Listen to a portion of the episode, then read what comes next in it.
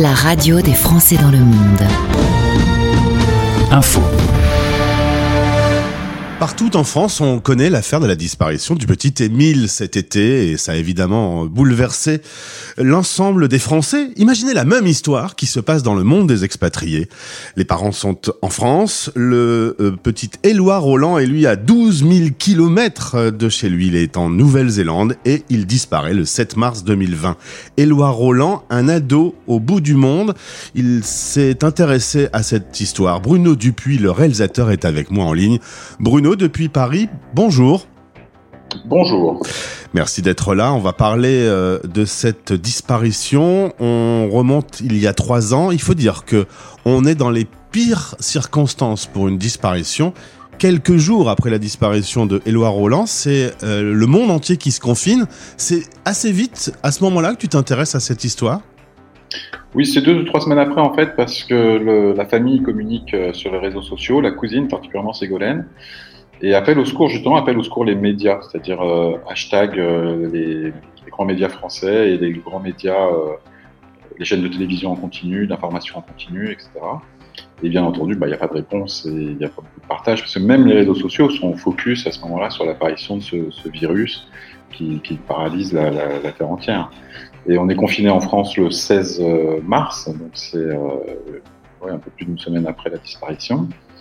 Et la, la, la Nouvelle-Zélande ferme ses frontières le 19 mars. Donc c'est vraiment pile au même moment. Alors le, scénario, on va essayer de le rappeler rapidement euh, aux auditeurs et notamment aux auditeurs qui sont en Océanie parce que on va vous demander un petit coup de main aux médias, euh, aux gens qui ont de l'influence sur le territoire pour relayer cet appel. On se reprojette donc euh, sur l'histoire de Éloi Roland, un jeune étudiant qui part euh, apprendre l'anglais en Nouvelle-Zélande dans euh, le cadre d'une école à l'international très sérieuse. ça devait se passer comme pour des centaines de milliers d'autres étudiants. Oui, c'est ça. Il part pour neuf mois. C'est un cursus euh, d'anglais. Il vient d'avoir son bac, en fait, et il a de très bons résultats. Donc, il demande une année de césure. Euh, bah, les Français connaissent euh, ce, principe de parcoursup où on demande des, fait des, des vœux. Lui, tous ses vœux sont exaucés. Il en fait cinq. Tous ses vœux sont exaucés. Il est dans toutes les écoles. Mais euh, il... c'est pas ce qu'il souhaite à ce moment-là. Il veut perfectionner son anglais. Donc, il, l'organise tout seul, d'ailleurs. Hein. Il demande l'autorisation à ses parents, mais il organise lui-même ce départ en Nouvelle-Zélande pour faire un cursus d'anglais de 9 mois. Alors on le voit bien dans le reportage, je rappelle qu'il s'appelle Peut-être que je vais mourir, peut-être pas, disponible en replay sur France Télévisions. Il arrive sur place et puis euh, petit à petit, on le sent bien, il va commencer à s'isoler. Euh, on, on, est à l'âge de l'adolescence, les réseaux sociaux, les amis, les mauvaises rencontres, etc. Et petit à petit, il va tomber dans une sorte de dépression. Oui, je, me permets une toute petite modification. Le, le documentaire lui-même s'appelle Éloi, enquête d'un disparu. Et peut-être que je vais mourir, peut-être pas, c'est le titre du premier épisode. Euh, sachant que le titre de chaque épisode, en fait, c'est des phrases que lui-même prononce et qu'on a trouvées dans, dans, dans, ses réseaux sociaux, dans ses messages et dans ses. D'ailleurs, dans, dans le, la série documentaire, on entend sa voix, on voit ses stories euh, Insta, Snap, etc. C'est incroyable, la vie numérique, on, on a du mal à, à s'en rendre compte au quotidien, mais quand euh, on est dans une situation comme ça de, de disparition, on arrive à avoir une vie numérique qui revient à la surface tout à fait étonnante. C'est complètement insensé, d'autant que Eloi, comme beaucoup de jeunes de sa génération, communique beaucoup sur les réseaux sociaux. Et c'est vrai que je crois que c'est la première fois dans une série documentaire où on peut voir la victime, quelque part, le protagoniste principal de, de ce documentaire. Il a disparu, mais il est là. Il est là présent tout le temps, en ouais. permanence. On le voit à l'image tout le temps, par le biais de ses stories, par le biais euh, de ses photos.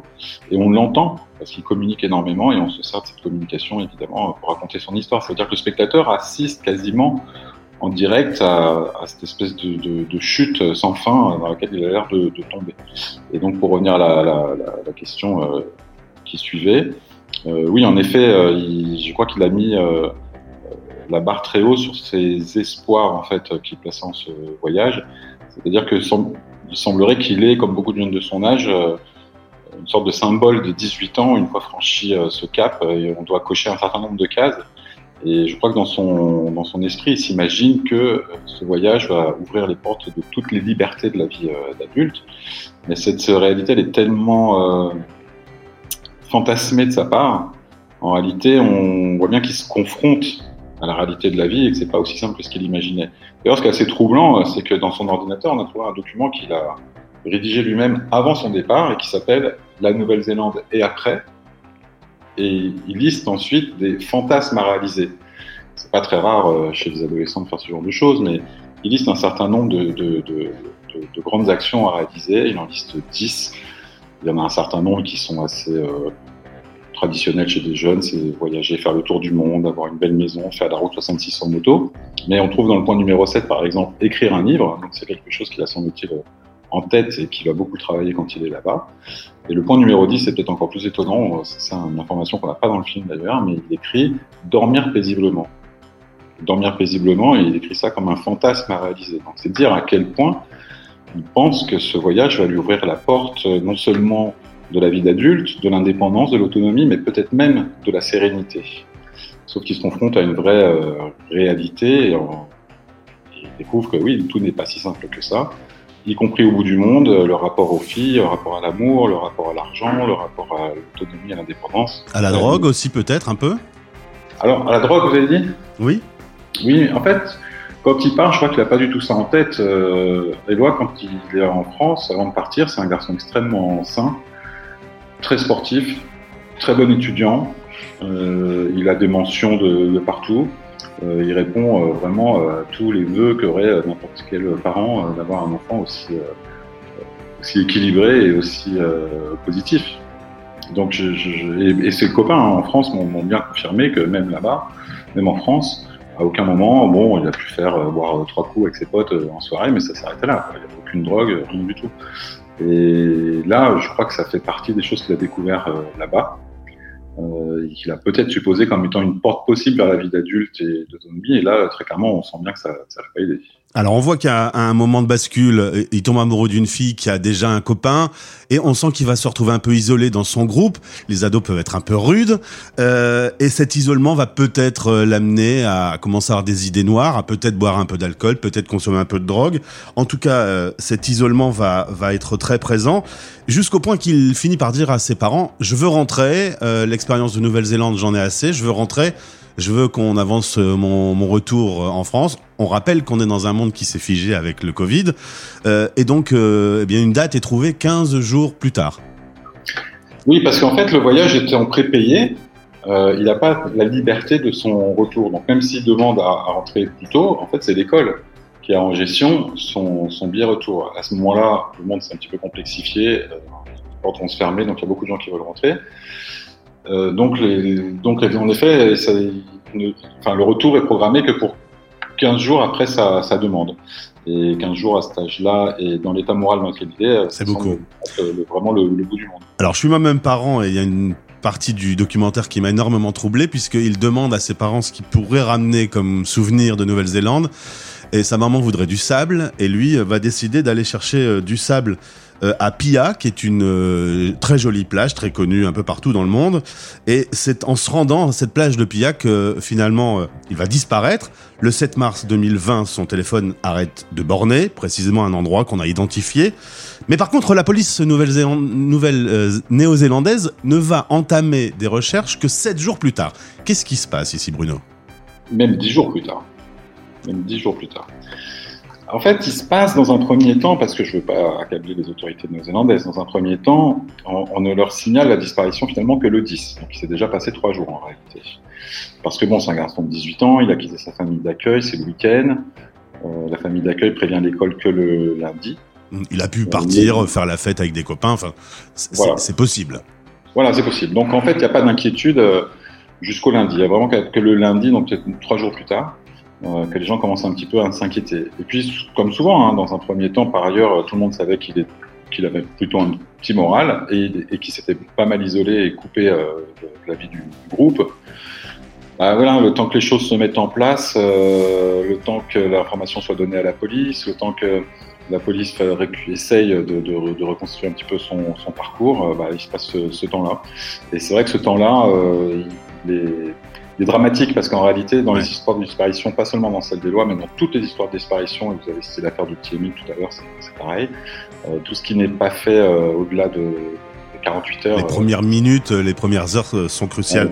Euh, il parle souvent avec sa sœur, il échange euh, des vocaux ou des textes et il parle euh, du 8 mars, il, voulait être rentré avant le 8 mars. On n'en sait plus sur cette date du 8 mars, pourquoi il dit qu'il veut rentrer avant le 8 mars? On a une explication?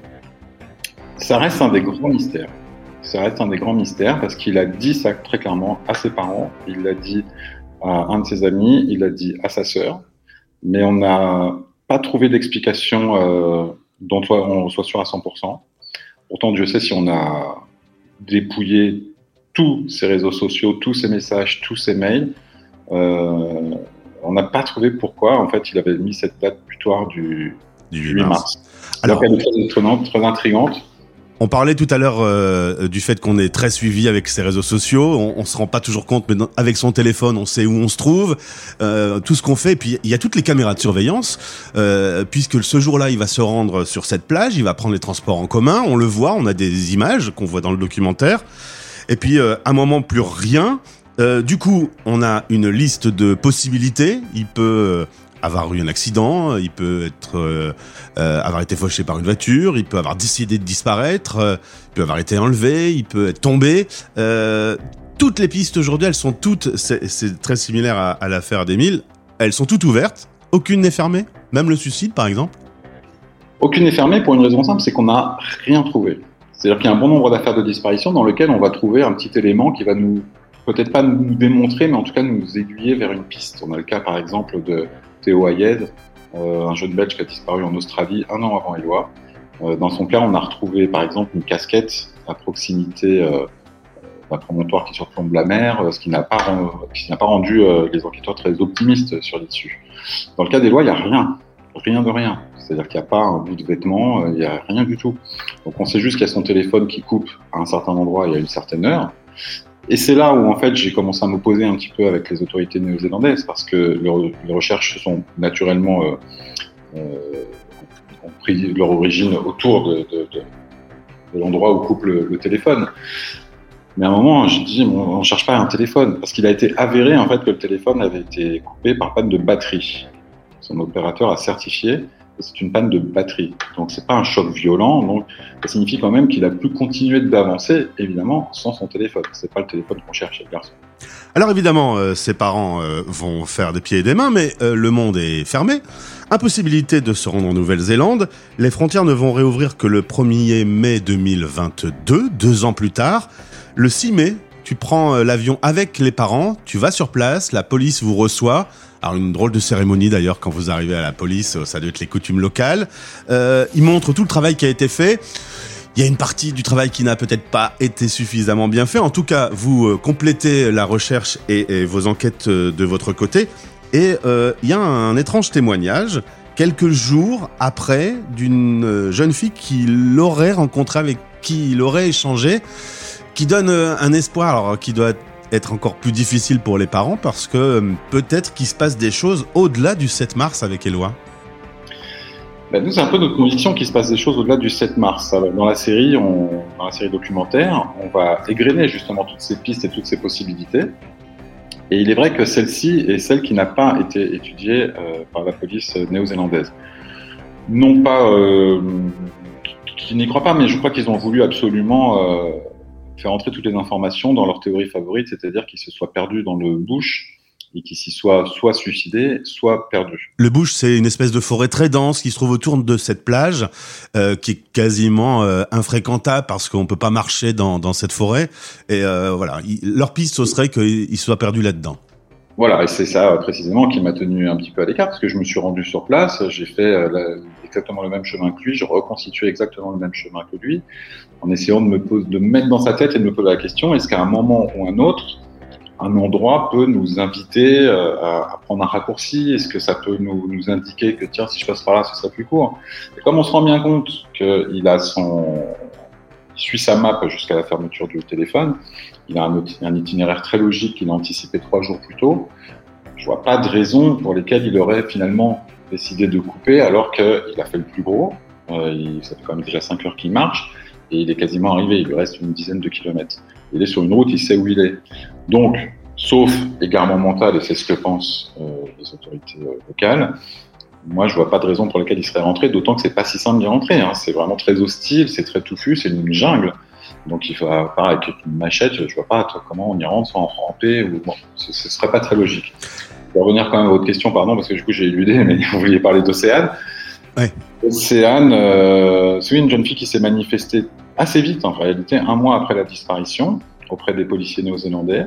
Elle indique l'avoir vue. Les Néo-Zélandais n'ont pas voulu croire à son témoignage, tout simplement parce qu'elle se trouvait à ce moment-là dans l'île du Sud, et dans le sud de l'île du Sud, c'est-à-dire à peu près à 1600 km euh, du lieu de disparition supposé, c'est-à-dire du lieu où le téléphone coupe.